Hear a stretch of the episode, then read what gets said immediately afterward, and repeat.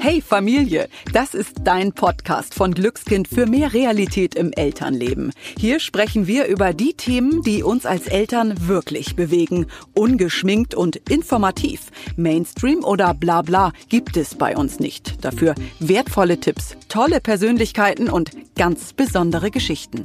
Wir sind Kerstin Lücking, Hebamme und siebenfache Mutter. Ich weiß also, wie es laufen kann oder auch mal nicht und Dorothea Hinden, TV-Journalistin und zweifache Mama. Die, die nach einer Antwort immer noch eine weitere Frage hat.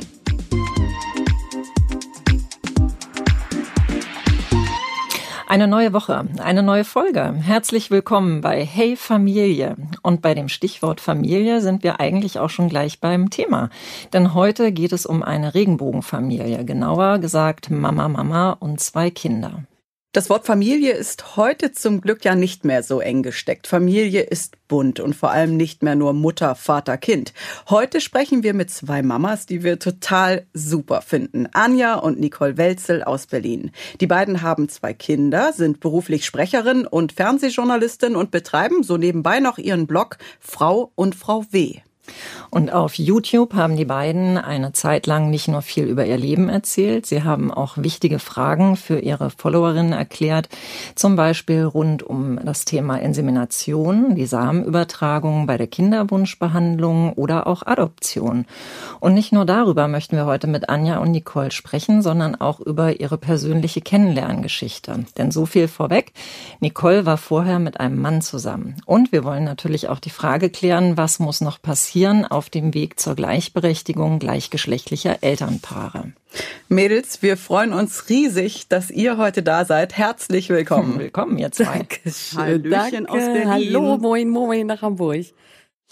In Deutschland leben ungefähr 10.000 gleichgeschlechtliche Paare mit mindestens einem Kind. Und wir sprechen häufig über Regenbogenfamilien. Ihr beiden in Berlin, ihr hört diesen Begriff nicht wirklich so gerne. Warum? Ähm, weil Regenbogenfamilie das einmal so ein bisschen separiert von äh, der stinknormalen Familie und wir fühlen, fühlen uns wie eine stinknormale Familie. Also wir sehen da kaum Unterschiede, eigentlich gar keine, außer dass es eben zwei Frauen sind und dass da kein Mann mitspielt. Ähm, genau, und Regenbogen ist schon wieder so ein, da ist so ein Stempel drauf und äh, wir persönlich äh, mögen Stempeln nicht so gern. Hm. Ja, einfach auch in so eine Schublade gesteckt zu genau. werden. Ne? Ach ja, das ist die Regenbogenfamilie. Da geht ja bei vielen dann immer schon so der Filter auf irgendwie im Kopf irgendwie und die Schublade natürlich auch. Und da sind so ein paar Klischees, die da natürlich auch mit verbunden sind. Und ich glaube, wir müssen so ein bisschen wegkommen von so, von so festgesetzten Begrifflichkeiten. Familie ist Familie ist Familie, egal wie die aussieht. Ne? Ob da jetzt Mutter, Vater, Kind sind, ob es Patchwork ist, ob es Co-Parenting ist, ob es Regenbogenfamilie ist, ist. Es gibt so viele Familienmodelle und die sind alle Familie für uns. In welchen Konstellationen bekommen Eltern denn heute Kinder? Vielleicht könnt ihr auch da noch mal ein bisschen für uns aufdröseln. Es gibt ja die verschiedensten Modelle. Also von Pflegefamilien über Adoptionen. Ähm, erzählt doch mal da ein bisschen was aus eurem Erfahrungsschatz. Ja, also ich glaube, da ist äh, der Fantasie irgendwie auch keine Grenze gesetzt. Also es gibt ja mittlerweile ist das ja so aufgebrochen, diese klassische Mutter-Vater-Kind-Konstellation gibt's ja immer seltener. Also es gibt natürlich wie wir zwei Frauen, die Kinder kriegen. Es gibt äh, Männer, die adoptieren, auch wenn es relativ schwer ist, irgendwie für schwule Paare irgendwie in äh, Deutschland zu adoptieren. Es gibt es Co-Parenting-Variante, wo eben äh, die Frau ähm, sich entscheidet, irgendwie mit einem Freund ein Kind zu bekommen. Also es gibt so viele verschiedene Modelle. Äh, ähm, wie man mittlerweile Familie gründen kann. Und dieses klassische Familienmodell ähm, drängt nicht in den Hintergrund irgendwie, aber es äh, stehen daneben so viele andere Modelle, ähm, mit denen es möglich ist, eine Familie zu sein. Und das zeigt eben auch, dass in unserer Gesellschaft sehr, sehr viel passiert, ne, dass es da einfach auch vorwärts geht und dass eben auch so die die Wahrnehmung von den unterschiedlichen Familienmodellen immer mehr zunimmt und immer mehr auch akzeptiert wird. Jetzt habt ihr ja noch ähm, sehr kleine Kinder. Habt, habt ihr schon gemerkt, dass so von äh, eurem älteren Kind zum jüngeren Kind, dass es da schon einen Unterschied gab von der Akzeptanz? Also ich finde, Berlin ist ja sowieso ähm, sehr tolerant, auch was das anbelangt. Aber merkst du, dass es so stetig bergauf geht mit der Toleranz? Also bei uns war es tatsächlich so ähm, bisher in unserer ganzen Geschichte, ähm, dass wir ganz, ganz wenig äh, Diskriminierung ähm, äh, erlebt haben. Also das ist ein großes Glück. Jetzt weiß ich nicht, liegt es daran, dass wir irgendwie in Berlin leben, wo das eben auch zum Alltag gehört, wo man auch äh, gleichgeschlechtliche Paare auf der Straße sieht, gleichgeschlechtliche Familien ähm, eben auch äh, erlebt. Und ähm, bei uns war das bisher, egal ob wir bei der Tagesmutter waren oder in der Kita oder in unserem anderen Umfeld, ähm, das war immer alles sehr wohlwollend. Aber muss ich dazu sagen, wir haben da schon, also ich habe da so eine These, ähm, äh, dass, dass es natürlich auch so ein bisschen daran liegt, dass wir sehr selbstbewusst damit umgehen. Also wir machen da keine Hehl draus und wir sind da so normal im Umgang, dass die Unsicherheiten vielleicht im Gegenüber gar nicht mehr so ähm, so nachschwingen, sondern dass die Leute sagen, ja, ich stelle da, also das stelle ich gar nicht in Frage, die sind verheiratet, da sind zwei Kinder, Familie, so. Ähm, also ich glaube schon, also wenn man, weil ich hatte auch schon andere Zeiten erlebt bei mir, da war ich äh, eher unsicher mit der ganzen Sache, habe das versucht geheim zu halten ja. und äh, das, also da hatte ich tatsächlich Gegenwind. Ne? Inwiefern? Also, naja, dass die Leute, also selber Freunde dann, also weil ich es halt geheim gehalten habe und irgendwann war es dann raus, die Leute dann eben, also Freunde auch äh, sauer waren, dass ich es erstens nicht gesagt habe und zweitens dann auch so äh, Momente kamen, wo sich Freunde abgewandt haben. Also das waren natürlich keine Freunde, aber ähm, das, äh, also das, das merkt man schon. Umso selbstverständlicher ich sage, meine Frau kommt gleich oder ja, äh, meine Frau muss noch kurz äh, die Kinder äh, äh, an die Heizung binden oder so, dann, äh, dann ist das halt, äh, dann, dann, dann klingt das für die halt noch normal. Ne? Mhm. Also, genau.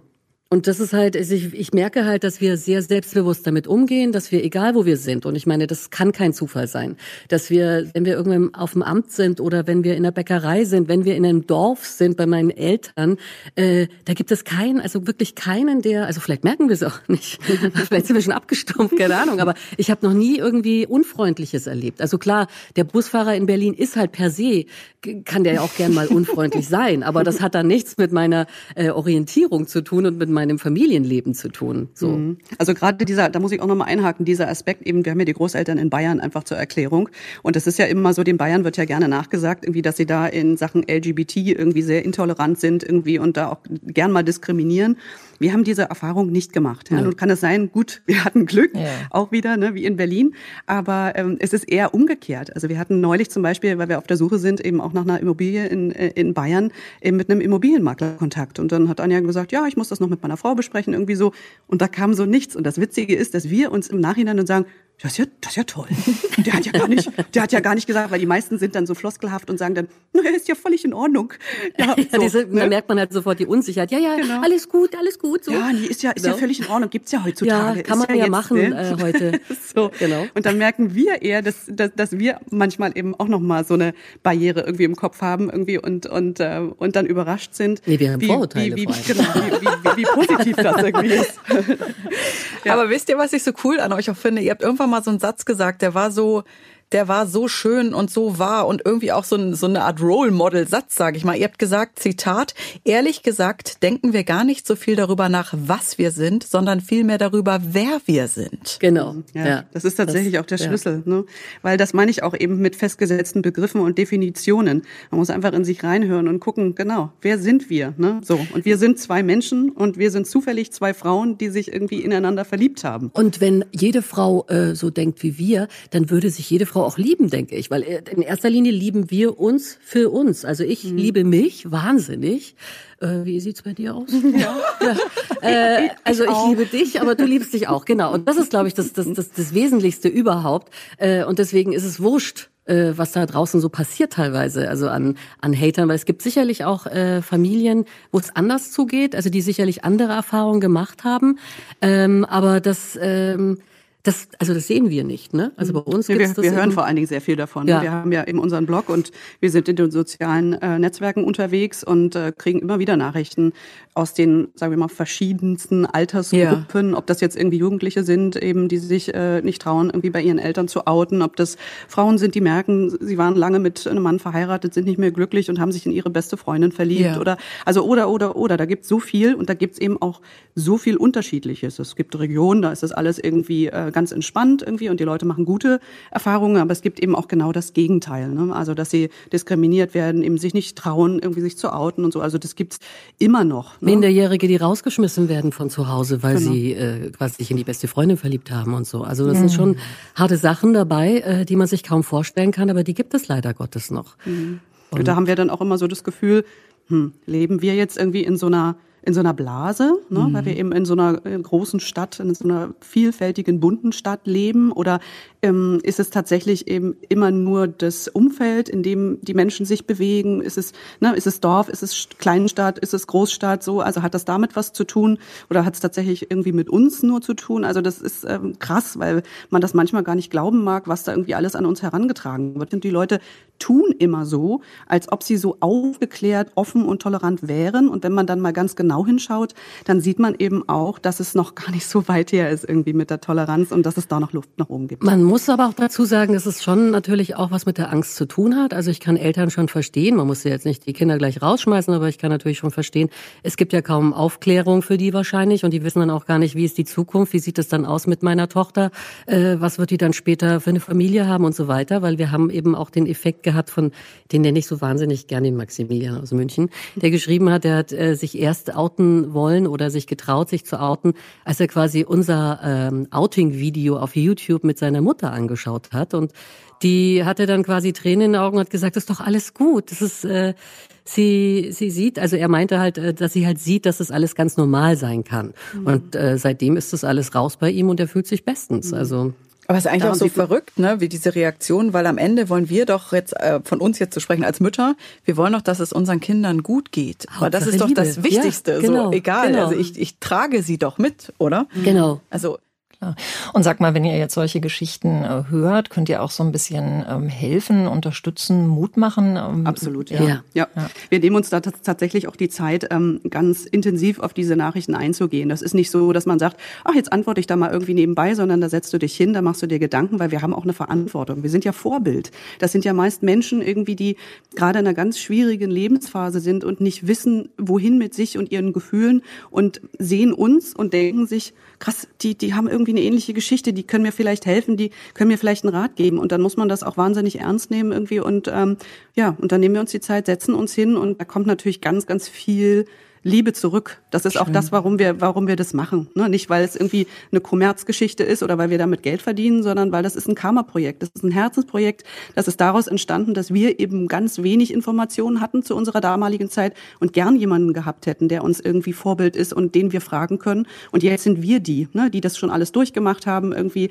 die zwei Kinder haben, die mittlerweile irgendwie beide adoptiert sind. Und wir können natürlich mit unserem Erfahrungsschatz wahnsinnig dazu beitragen, dass es für andere Menschen leichter wird und die vielleicht auch ein bisschen selbstbewusster in diesen Prozess gehen und vielleicht weniger Angst haben. Dann lass uns doch mal zum Thema Liebe in eure Geschichte Ach, zuerst gerne. springen. Also vielleicht könnt ihr mal so ein bisschen einfach erzählen, wie habt ihr euch kennengelernt? Ähm, Nicole, du warst ja früher auch mit einem Mann zusammen. Also What? erzähl doch mal aus, plaudert doch mal aus dem Nähkästchen. Äh, ja, das stimmt. Ich war vorher mit einem Mann zusammen, zwölf Jahre sogar. Und äh, genau, dann ging diese Beziehung ähm, ja nicht so ganz schön zu Ende. Und dann ähm, bin ich erstmal in eine zweijährige Singlezeit gegangen, um mich eben auch von dieser Trennung zu erholen. Und in dieser Zeit habe ich Anja kennengelernt. Ähm, erst am Anfang, ja, also wir haben uns bei einer bei einer ähm, Grillparty von einer gemeinsamen Freundin irgendwie getroffen und haben uns am Anfang irgendwie überhaupt nicht wahrgenommen. Wir fanden uns gegenseitig richtig doof. Also ich habe gedacht, boah, was ist denn das jetzt irgendwie wie, wie so eine Teflon beschichtete, coole äh, Hipster-Frau irgendwie und äh, du hast Gut gedacht, erkannt. und äh, du hast gedacht irgendwie irgendwie eine, oh, das eine RTL äh, Fernsehtussi. So, und wir haben uns irgendwie nicht so richtig äh, wahrgenommen. Und dann haben wir uns irgendwie ein paar Wochen später wieder auf einer Überraschungsgeburtstagsparty von derselben Freundin getroffen irgendwie. Und am Anfang war natürlich auch so, dass wir gesagt haben, oh Gott, jetzt die schon wieder. Ich habe sie schön getrunken. Ja, schön getrunken. Es gab viel Alkohol und nach dem, nach dem Abend ähm, habe ich dir dann geschrieben irgendwie und habe gesagt, irgendwie, pff, irgendwie, war das war das lustig. Du hattest noch nie so viel du Spaß bist, wie an diesem Abend. Das ist mal richtig. Und dann habe ich gesagt, oh Mensch, ist irgendwie, ne? Also Ja. lass uns doch Ja. noch mal weiter treffen. Äh, Anjas Theorie ist ja, ich wäre da schon in sie verschossen gewesen. Ich habe Ähm, ganz viele Hollywood-Filme geschaut, vielleicht liegt es daran. Aber dann, äh, genau, darauf folgte eine, äh, erstmal eine zweijährige Freundschaft. Also wir haben dann, keine Ahnung, Gott und die Welt irgendwie erobert. Wir sind verreist, wir sind irgendwie zusammen aus dem Flugzeug gesprungen, obwohl ich Höhenangst habe. Wir haben, ja, also fast jeden Tag eigentlich miteinander verbracht irgendwie, ne? Und irgendwann schwante es unseren Freunden und unserer Familie, dass das doch nicht normal sein könnte, irgendwie, dass wir so wahnsinnig viel Zeit miteinander verbringen. Und dann habe ich mich vor allen Dingen wahnsinnig dagegen gewehrt und habe immer gesagt, was für eine Frechheit, wir sind Freunde, was soll denn das anderes sein? Ich verstehe das gar nicht, was unterstellt ihr uns hier? So. Äh, und ähm, da war wahrscheinlich auch schon der Prozess im Gange. Ich wollte mir das äh, nur nicht eingestehen, äh, dass da was mit mir passiert. Ne? Und ähm, ja, irgendwann kam es dann dazu, dass äh, Anja sich allen Mut irgendwie zusammengenommen hat und äh, mir ihre Liebe gestanden hat. Ich glaube, Klammer auf, ähm, wir wären bis heute nicht zusammen, wenn sie das nicht getan hätte. Ich glaube, ich hätte nicht den Mut aufgebracht, das von mir tatsächlich zu sagen äh, aus. Und äh, ja, Nicole, darf ich dich mal was äh, Persönliches fragen? Ist es, ähm, ist es was anderes, wenn man sich in eine Frau verliebt, als in einen Mann? Also hast du da andere Gefühle noch? Und vor allen Dingen, jetzt ähm, wird es vielleicht ein bisschen sehr ähm, persönlich, aber wie ist denn der erste Sex mit einer Frau? naja, ihr müsst euch vorstellen, so ich hatte ja, also Ihr redet ich über hatte- mich, ne? ich hatte ja diese zwölfjährige Beziehung. Ne? Und grundsätzlich ähm, verliebt man sich ja nicht irgendwie in ein Geschlecht, sondern man verliebt sich in den Menschen. So. Und das ging mir bei dem Mann, mit dem ich zusammen war, vorher so. Und das ging mir bei Anja auch so. Ich habe mich nicht in sie verliebt, weil sie eine Frau ist, sondern ich habe mich in sie verliebt, weil sie so ein wunderbarer Mensch ist. Und ich so dachte, boah, krass, äh, ne? was macht das mit mir?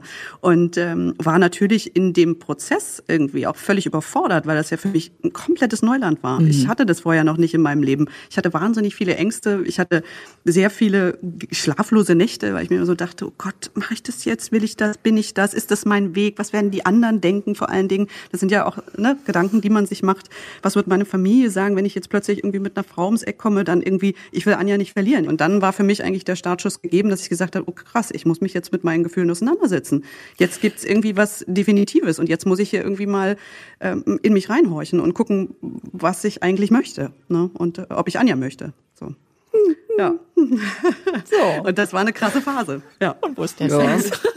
Ja, Sex, Antwort genau. zum Richtig. Also sie spricht nicht so gerne über Sex, dann mache ich das mal. Also äh, ich bin ja auch äh, vorher in einer elfjährigen Beziehung mit einem Mann gewesen und war vorher Gott auch schon. Also ich, hab, ich muss dazu sagen, ich habe schon einige Männer, äh, nein, ein paar waren's. Äh, ich will jetzt hier nicht, aber äh, ja. Und äh, da gibt's keinen Unterschied. Das ist, hat was mit Leidenschaft und Liebe zu tun tatsächlich. Und man sieht nicht irgendwie ein, ein, ein, ein männliches oder weibliches Genital, sondern das ist, also ich weiß nicht, wie ihr Sex habt, aber bei mir ist das voll die Leidenschaft. Ich glaube, ähm, wenn, wenn man da offen für ist und wenn man sich verliebt hat, dann ist, glaube ich, das keine Hürde mehr. Also, oder hast du es als Hürde ver... Nee, also, überhaupt nicht. Man tastet sich da ja schon auch ein bisschen ran, aber ist es, letzten ja. Endes äh, ist es nicht irgendwie, oh, da fehlt jetzt was, wie viele ähm, denken. Also ich, ich kann nicht behaupten, dass, äh, dass das einen Unterschied macht. Man ne? kann sich halt auch ähm, sehr gut in eine Frau reinfühlen. Aber gerade wenn ihr so den Umgang ansprecht, das beobachte ich ja sehr häufig auch, wenn ich so bei meinen Hausbesuchen, bei meinen äh, Paaren bin. Ich finde, wenn zwei Frauen ein Kind kriegen, ist das ein ganz harmonischer Umgang. Also irgendwie habe ich immer so das Gefühl, die Frau, die das Kind nicht bekommen hat, die weiß einfach genau, wie sie äh, helfen kann. Und ähm, So, wie seht ihr das? Ja, das ist wirklich so. Also wir haben es ja jetzt bei uns im, im, im näheren Umfeld ja auch viele Paare, also Mann und Frau Paare quasi, die jetzt auch Eltern geworden sind. Und ähm, das ist schon tatsächlich auch ein Unterschied, weil, weil einfach, ich glaube, dass bei uns Frauen natürlich auch nochmal anders veranlagt ist, wenn man das so sagen kann. Gut, ich habe keine so, ne? Vatergefühle, ich habe Muttergefühle und ich Ja. glaube, das macht halt eine Frau aus, dass sie Ja. halt, also diese diese diese Muttergefühle, die kann, glaube ich, ein Mann dann selten haben, Mhm. entwickeln. Der kann das vielleicht nachahmen, der kann das vielleicht schon auch nachvollziehen. Es gibt ja auch echt ganz viele tolle Männer, Mhm. die das können, aber ich ich glaube, dieses dieses hormonelle, Mhm. das können die ja gar nicht haben, also rein biologisch und äh, das glaube ich, das das also ich ich ich könnte auch sagen, ich habe Milcheinschuss, ne? Also Mhm, das, genau, also es war wirklich ähm, ich fühle mich dann halt auch als als wirklich Mutter Du aber fühlt sich auch schwanger gefühlt, ne? und genau, aber das, aber das kann man ja auch wiederum nicht verallgemeinern. Mhm. Also wie viel, wie viel Familien hast du gesehen? Ne? Das ist ja, das eine und das andere ist natürlich, es gibt auch Mütter, die ihre Kinder mit ihren Kindern gar nichts anfangen können, kenne ich auch. Und da Mhm. ist der Vater halt quasi der, die Mutter. Also Ja. Aber ich glaube, so im Zusammenspiel und in der Kombination ist es tatsächlich auch nochmal was ja. anderes. Jetzt haben wir natürlich, sind wir in der glücklichen Lage, Anja ist selbstständig, arbeitet von zu Hause aus. Ich bin dann immer in Elternzeit gegangen irgendwie, weil wir ich die Kinder zusammen. ja auch mhm. bekommen habe. Und dann konnten wir uns alles tatsächlich auch gut aufteilen. Also bei uns ist es eher so, dass wir eben 50-50 machen. Ne? Und bei vielen unserer Freundinnen ist es eben so, da ist es die ersten drei, vier Wochen so. so und dann geht der Mann wieder arbeiten ähm, und ist, wart nicht mehr gesehen. Ne? Vielleicht mal am Wochenende oder sowas und ist dann äh, recht rar. Das ist natürlich nicht immer so. Das ist auch keine Pauschalisierung. Es gibt mit Sicherheit tolle Väter, die auch in Elternzeit gehen und sich auch kümmern. Das kann man immer nicht verallgemeinern. Aber wir haben halt das große Glück, dass wir da uns einfach anders aufteilen können und anders auch durch alle Phasen durchgehen, die auch mal schwierig sind. Ne? Wenn die Kinder irgendwie ihre Schübe haben oder Zähne kommen oder Valentin jetzt gerade irgendwie in der Vorschule ist, eben die Zähne rausgefallen sind, er plötzlich ganz krasse Fragen ans Leben stellt irgendwie und in einem Verwandlungsprozess ist irgendwie. Man kann es anders auffangen. Ne? Ihr habt wie so einen doppelten Boden in Anführungsstrichen. Ja. So genau, zusammen. Ist, genau. Und der ist gut. Ja. Der nimmt uns als Familie eben auch sehr viel äh, Stress und sehr viel Druck, weil wir einfach uns da ähm, äh, anders aufteilen können und ähm, ja unseren Kindern vielleicht eben auch deswegen ein bisschen mehr Entspanntheit bieten können. Eure Kinder sind jetzt ein Jahr alt und fünf Jahre alt, richtig? Genau. Ein Jahr und acht Monate, um ja. es genau zu sagen. Also ja. fast zwei im April. Mhm. Dann ähm, und äh, fünf beziehungsweise gleich sechs. Wann stand denn bei euch das Thema Familie gründen im Raum? Als wir wussten, dass wir ineinander jetzt verliebt sind und dass wir ein Paar sind, da haben wir gleich an demselben Tag, glaube ich, oder einen Tag später darüber gesprochen, dass wir zusammenziehen, Familie gründen, zwei Kinder wollen und wo wir dann später unsere Rente verbringen wollen.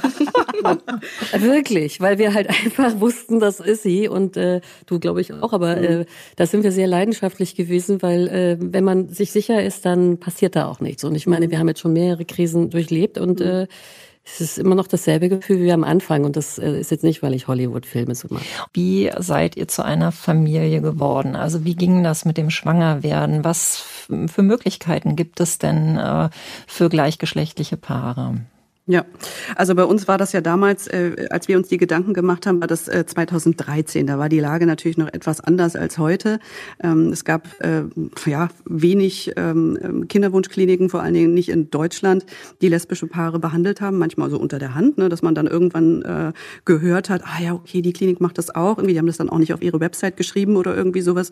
Mm, und das wollten wir alles nicht. Wir wollten uns nicht irgendwie illegal fühlen, nur weil wir eine Familie gründen wollten und ähm, haben dann den Weg gewählt und äh, sind, äh, haben in Richtung Dänemark geschaut und haben uns da verschiedene Kliniken angeschaut und sind dann in Aarhus gelandet in einer Kinderwunschklinik und ähm, ja, das, das war klasse. Also die haben uns da ja mit offenen Armen empfangen. Das war alles so selbstverständlich. Da waren eben nicht nur gleichgeschlechtliche Paare, sondern die waren eben schon auch, geübt. Genau, sondern auch sondern auch Frauen, alleinstehende Frauen, die gesagt haben, so mir läuft die Zeit weg, ich möchte ein Kind und ich kann hier nicht auf den Prinz auf dem auf dem Gaul warten. Ich ich muss so und ich möchte.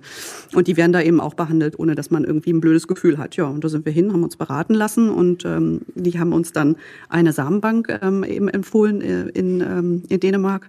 Und da haben wir uns dann äh, erstmal umgeschaut. Das war natürlich am Anfang erstmal ein, ja, ein krasser Prozess, ne, weil du natürlich äh, nach welchen Kriterien suchst du denn den ähm, Spender für deine Kinder aus? Welche Kriterien so, gibt es denn? Also, also in, in knackiger Po. Nein. Nein.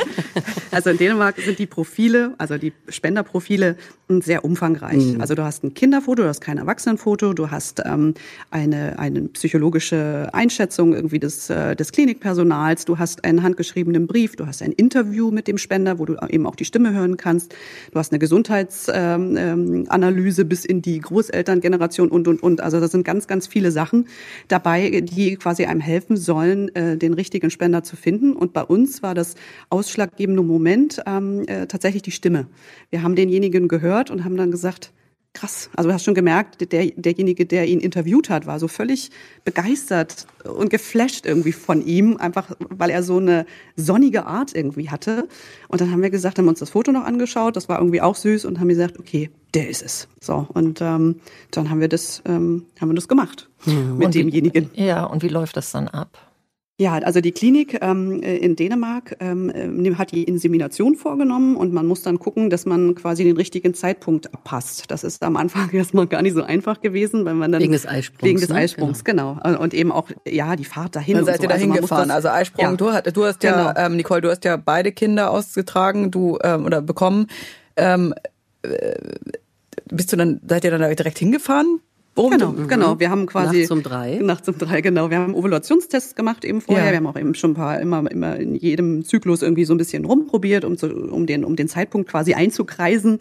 Ja, und dann war es irgendwann soweit und dann haben wir uns irgendwie nachts ins Auto gesetzt irgendwie, als der Test positiv war und sind dorthin gefahren und dann wurde dort die Insemination vorgenommen. Das ist also das ist äh, zu vergleichen wie mit einem äh, Besuch beim Frauenarzt. Es wird eigentlich nur das äh, das, das Sperma an die Stelle äh, gespritzt mit einer verlängerten ähm, verlängerten Kanüle, wo es hin soll voll und dann liegt man noch irgendwie eine Viertelstunde und ähm, genau, und dann kann man wieder gehen. Und ich habe zum ersten Mal Samen gesehen. Ja. Also ich meine jetzt so unter Mikroskop. Das stimmt, den haben die uns vorher gezeigt ja. und gesagt, wollen Sie mal gucken, Wilde wie Dinger schnell die sind? Ja. Schauen Sie mal, wie flink die unterwegs sind. Ja, naja, und dann ähm, haben wir das gemacht und dann sind wir wieder zurückgefahren und dann mussten wir irgendwie hibbeln 14 Tage und das Krasse war bei dem beim bei unserem ersten Kind, also bei unserem Sohn, hat es tatsächlich auch beim ersten Versuch geklappt. Davon sind wir damals aber auch noch ausgegangen, ne? Ja, da waren wir noch recht naiv, weil ja. bei, bei unserer Tochter hat es tatsächlich ein Jahr gedauert. Das hatte aber unterschiedliche Gründe, warum das so war. Aber da waren wir natürlich auch ein bisschen verwöhnt, weil wir gedacht haben, krass, wir haben das einer probiert, krass, schwanger. So. Und äh, das war schon, ja, das war eine unglaublich ähm, emotionale, emotionale mhm. Reise irgendwie für uns. Ne? Aber vielleicht kann man da ja noch äh, Bescheid geben, warum das so kompliziert war, weil wir wissen ja die Lösung jetzt zumindest. Also ja. ist eine der Möglichkeiten, warum äh, Frauen vielleicht beim zweiten Kind sich ein bisschen schwerer tun oder warum das dann schwieriger wird. Und zwar, äh, wenn man einen Kaiserschnitt hatte, dann kann die Narbe innerlich mit dem Eileiter verwachsen und dann ist der eng und dann kommt da nichts mehr durch. Und dann mhm.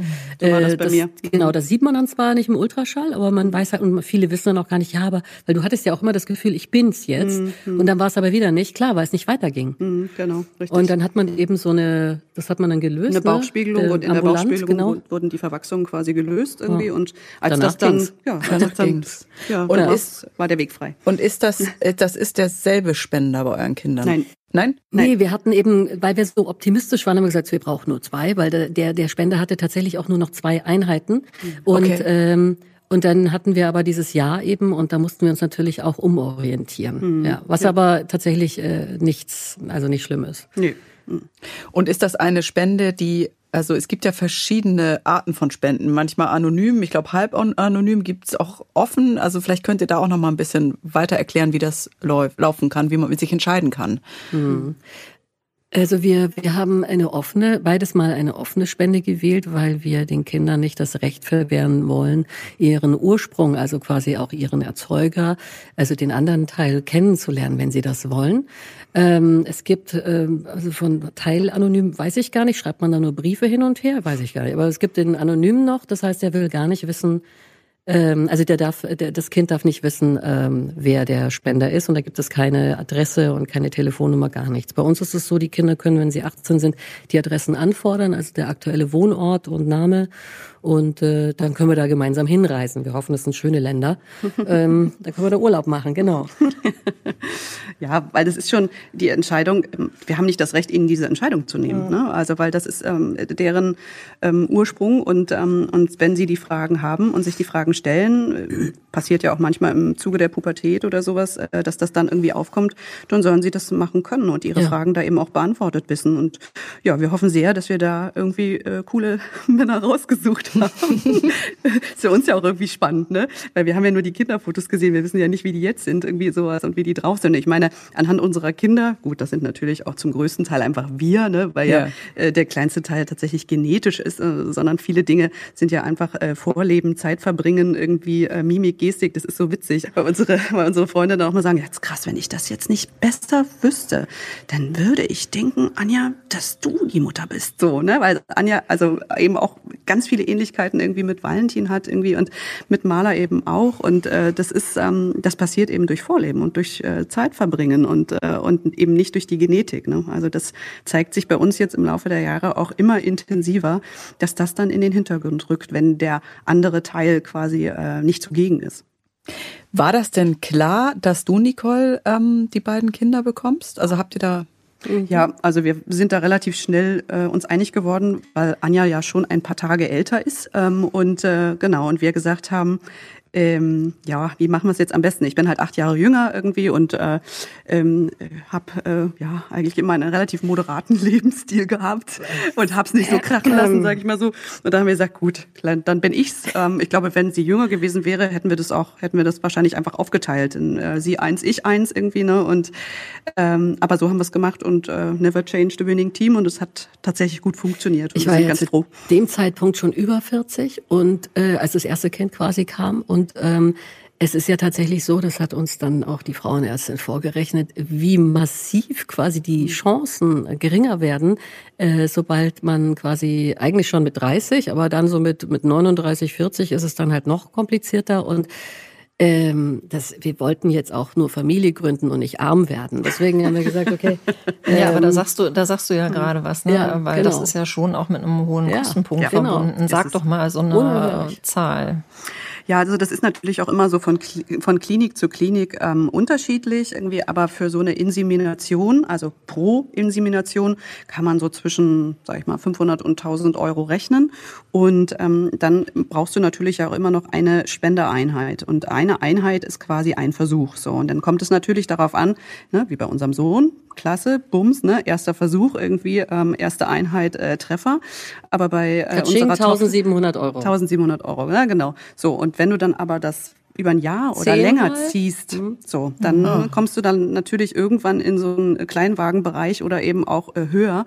Ähm, und das bezahlt natürlich niemand außer man selbst. Ne? Also gleichgeschlechtliche Paare, also lesbische Paare werden ja nicht unterstützt irgendwie in ihrem Kinderwunsch irgendwie vom, äh, vom Staat. Da ist man irgendwie komplett finanziell irgendwie auf sich selbst gestellt und dann muss man tatsächlich gucken, was kann ich mir leisten und was kann ich mir nicht leisten. Was natürlich bei einem Thema wie Kinderwunsch sehr konträr ist. Das hatten wir eben auch irgendwie, als das bei uns so lange gedauert hat, dass ich dann auch immer gesagt habe, ja, was machen wir denn, wenn das jetzt irgendwie wieder nicht klappt oder wieder nicht klappt. So, und das setzt dich natürlich auch noch zusätzlich unter Druck, weil du immer so denkst, oh, krass, jetzt haben wir schon ganz schön viel Geld irgendwie dafür gelassen. Aber wenn der Wunsch so groß ist, ist man natürlich auch gewillt, da irgendwie ganz viel irgendwie ähm, für zu lassen. Also das ist so ein ganz, ganz merkwürdiger Zustand, den man dann und irgendwie hat. Ne? Dieser Zustand birgt natürlich allgemein äh, Gefahren, nämlich dass Männer ausgebeutet in Anführungszeichen mhm. werden, weil Frauen sagen, ja, ja, ich will mit jemandem, ja. also der, der, der Erzeuger ist quasi, hat dann das Recht, auch bei uns immer wieder das Kind zu sehen. Mhm. Und ich habe letztens einen Artikel. Dann, ne? Private Spenden meint er Genau, ja. und ich hatte, ich hatte einen äh, Artikel jetzt erst gelesen, äh, der wurde uns zugeschickt, ne? dann ähm, war es so, dass, äh, als dann das Kind da war und die beiden Frauen glücklich waren, der Spender quasi komplett außen vor gelassen wurde. Mhm. Und das war halt leider nicht so abgemacht. Und das ist natürlich auch per Gesetz äh, wohl richtig, weil es da halt keine Verträge gibt und mhm. so weiter. Und das ist halt äh, das finde ich halt unschön. Also wenn ich die Möglichkeit hätte, wenn ich Frauenärztin wäre, ich würde sofort sowas wie in Aarhus so eine Klinik in Deutschland aufmachen. Mhm. Die würden uns wahrscheinlich die Türen einrennen. Mhm. Aber äh, das leider funktioniert das hier eben nicht. Und mhm. das ist halt in, in Dänemark oder auch in anderen europäischen Ländern ist es natürlich wesentlich familiärer, wie es dazu mhm. geht. Ne? Also mhm. hier ist alles sehr steril. Jeder Handgriff des Arztes kostet hier auch wahnsinnig viel. Mhm. Und man sucht sich auch nicht wirklich selber den Spender aus, sondern man kriegt fünf Spender präsentiert, die ungefähr so aussehen wie ich. Mhm. Also okay. quasi in dem Fall. Mhm. Genau. Und das weiß ich nicht, ob das wirklich äh, so schön, also vom Gefühl her ein so schönes Gefühl ist, wenn man tatsächlich sagt, ich will jetzt eine Familie gründen und es geht halt nun mal nicht anders mhm. als so. Ja, ich finde das eben auch schwierig, weil das ist so eine intime Entscheidung, einen Spender irgendwie zu finden. Ähm, und da will ich doch eben auch ein Mitspracherecht haben. Ne? Also und bei der Klinik, wo wir mal angefragt hatten, wir hatten dann auch irgendwie ein Video dazu gemacht, ähm, haben die eben gesagt, ja, nennt uns irgendwie, keine Ahnung, fünf bis zehn Attribute, die der Spender Spender eben haben soll und dann suchen wir euch eine Top 5 irgendwie raus und äh, dann könnt ihr euch einen davon aussuchen. Da haben wir gesagt, nee, das wollen wir doch selber entscheiden. Wir wollen doch nach unserem eigenen Gefühl gehen und nicht eine Vorauswahl treffen lassen, irgendwie von, von jemand anderen, der uns gar nicht der, kennt. Ja, ne? vor allem, was also, hat der Beruf mit dem, ja. also da gab's dann eben so, ist es, ist er, ist er, ist er Bäcker, ist, er Handwerker, ist er, ja, keine so, Ahnung. genau, ist er das waren dann irgendwie, also du konntest ja. von dem Wissen Haarfarbe, Körpergröße, Beruf, Beruf äh, so, ja, und also dann hört das irgendwie auch schon auf. Und dann denke ich mir, wie will ich mir denn ein Bild machen anhand dieser wenigen Informationen? Das geht einfach nicht. Das ist aber ganz Persönliches. Also. Ja, es ist ein wahnsinnig persönliches äh, Feld, ja.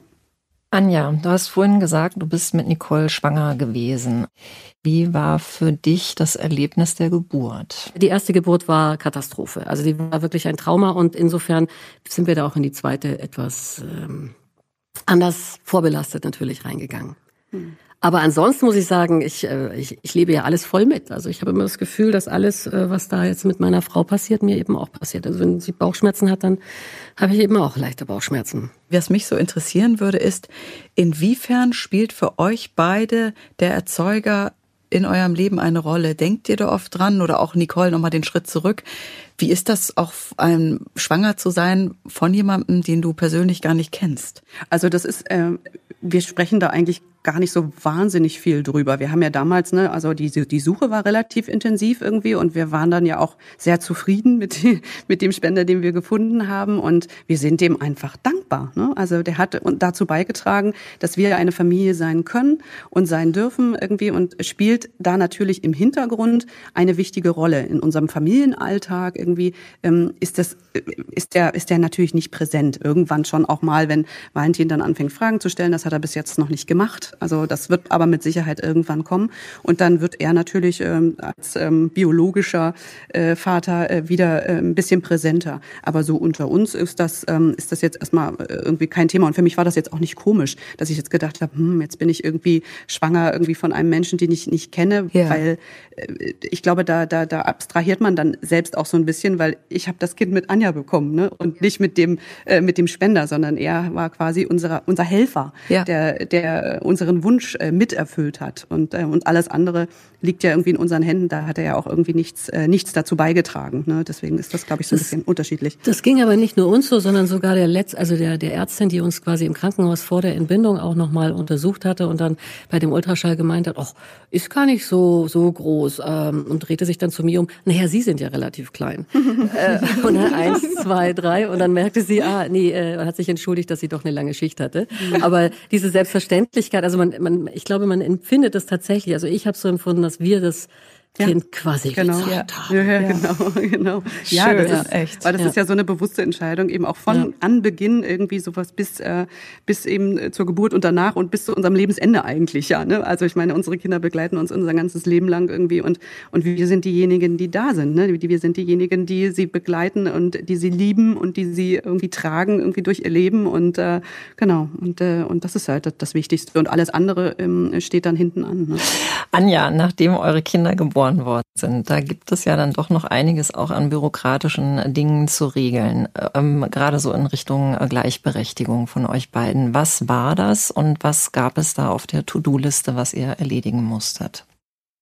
Also ich ähm, ich muss die Kinder natürlich adoptieren. Das habe ich jetzt auch beides mal erfolgreich gemacht. Das heißt also, mein äh, ausführliches, äh, erweitertes Führungszeugnis war in Ordnung. Das musste ich nämlich als erstes beantragen. Nach acht Monaten, äh, nee, nach acht Wochen darf man ja tatsächlich auch den Adoptionsantrag stellen, nach acht Wochen der Geburt, also acht Wochen nach der Geburt.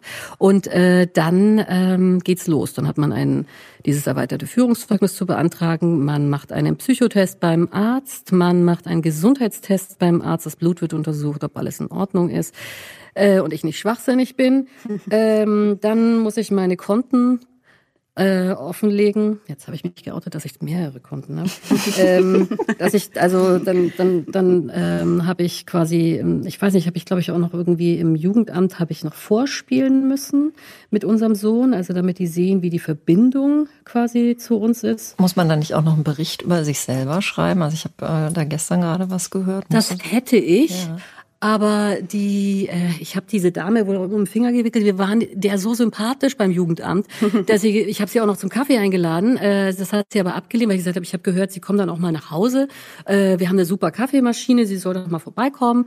Ähm, und dann hat sie aber abgelehnt und gemeint, nee, also sie hat andere Sachen zu tun, die viel arger sind, also viel, viel schlimmer sind und deswegen, also sie versteht auch nicht diesen ganzen Tanz um dieses. Ist ja totale Ding. Genau. Stress irgendwie, ne? Also ich, was mich gerade wundert, ist eigentlich, ihr habt euch entschieden, zusammen ein Kind zu bekommen.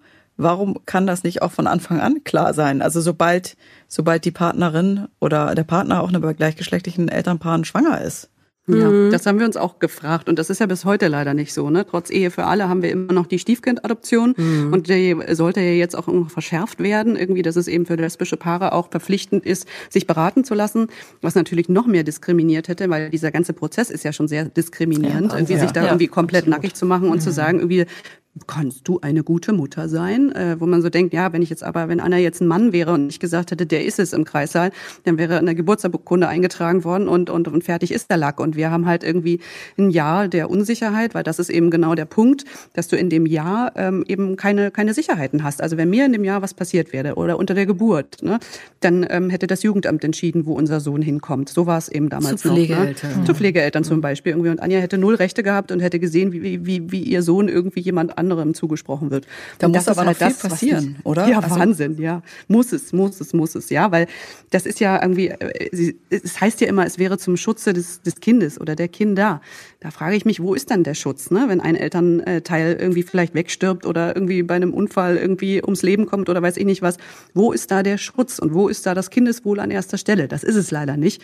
Und das ist äh, trotz Ehe für alle nicht geändert worden, ne? weil man ja immer denkt, jetzt, ach, Ehe für alle, jetzt ist es doch alles gleich und jetzt müssen die sich ja nicht mehr beschweren. Nein, es gibt diese Stiefkindadoption nach wie vor. Die gilt für alle Paare, die ein Kind adoptieren wollen. Also gilt auch für Mann und Frau. Wenn man jetzt sagt, okay, der Mann bringt irgendwie oder die Frau bringt irgendwie ein Kind mit in die Beziehung und der andere will das Kind adoptieren, müssen die auch denselben Prozess durchmachen. Unterschied ist nur, dass wir ja eine ganz andere Voraussetzung haben. Da kam nicht irgendjemand dazu, sondern von Anfang an ist quasi für uns klar gewesen, wir wollen eine Familie gründen. Da muss man nicht Ja? adoptieren eigentlich. Nee, da muss man nicht adoptieren, sondern der Prozess ist klar. Also wenn derjenige irgendwie äh, äh, nach diesem ganzen äh, emotionalen äh, Achterbahnfahrten noch da ist an deiner Seite, dann ist das doch eigentlich äh, Beweis genug, dass man irgendwie ähm, äh, gute Eltern irgendwie sein kann.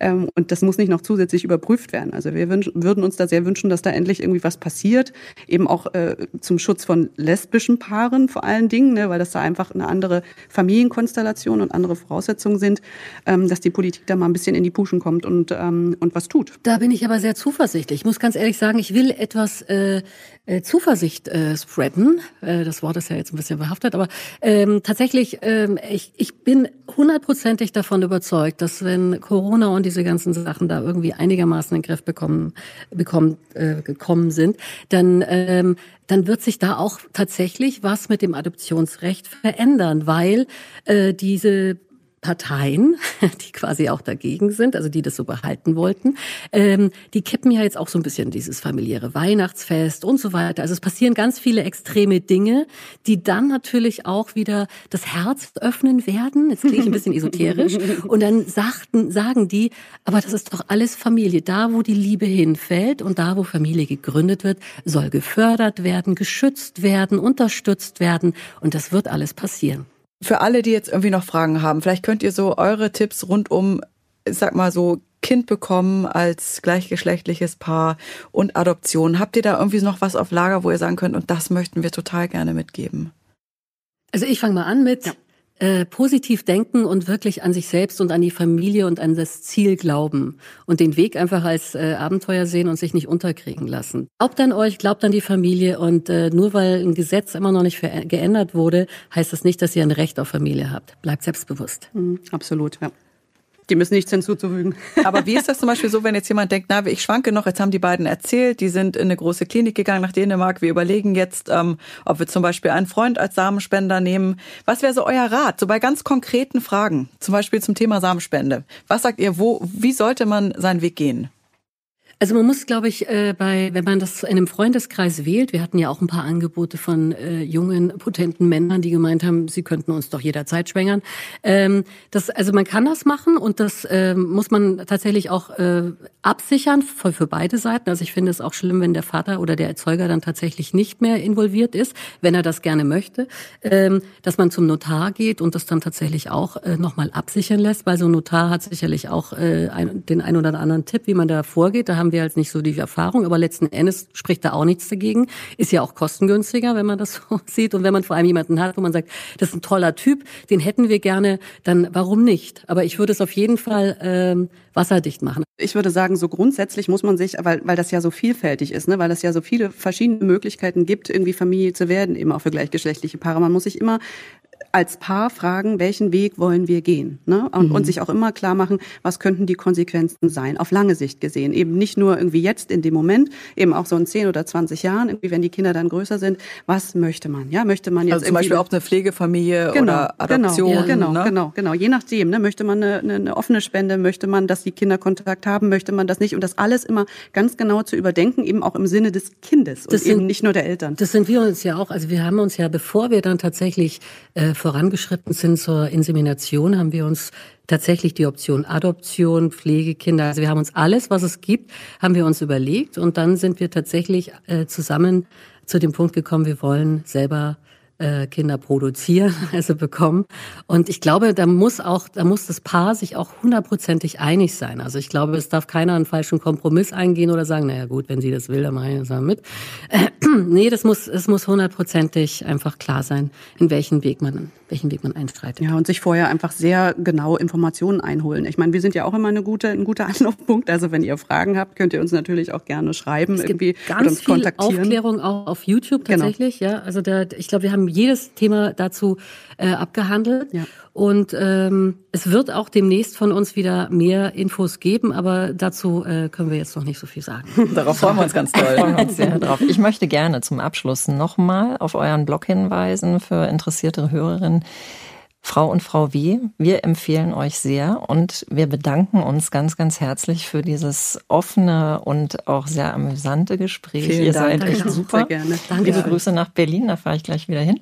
Und äh, wir freuen uns auf euch, wenn wir euch wiedersehen. Vielen Dank. Danke. Danke, ebenso. Tschüss. Wir freuen uns, wenn dir unser Podcast gefallen hat. Hast du Fragen, Anregungen oder Themenwünsche? Dann schreib uns doch gerne eine Mail an podcast.glückskind.de und Glückskind mit UE. Außerdem findet ihr in den Streaming-Portalen unter Glückskind weitere Audioformate wie Kinderhörspiele, Kinderlieder oder Einschlafgeräusche.